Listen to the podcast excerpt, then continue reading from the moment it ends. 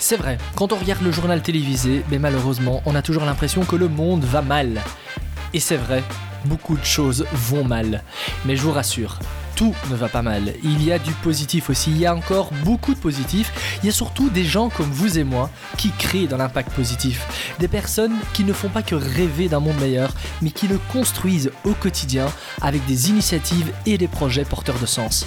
Ces personnes, vous le savez peut-être, je les ai appelées des Positive Changemakers, des acteurs du changement positifs et optimistes.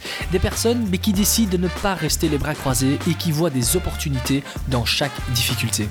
Moi, c'est Luigi Semintilli, enseignant, expert en communication et entrepreneur pour un monde meilleur. C'est pas beau tout ça Tous les mois, je vais surtout à la rencontre d'un ou une Positive Changemaker pour vous faire découvrir son histoire, son projet, son cheminement, ses doutes mais aussi et surtout ses espoirs.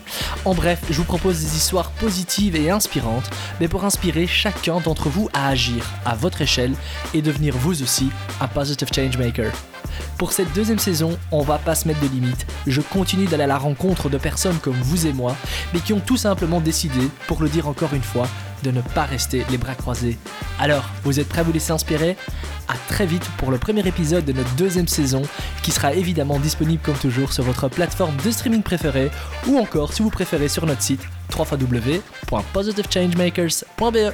À très vite Ciao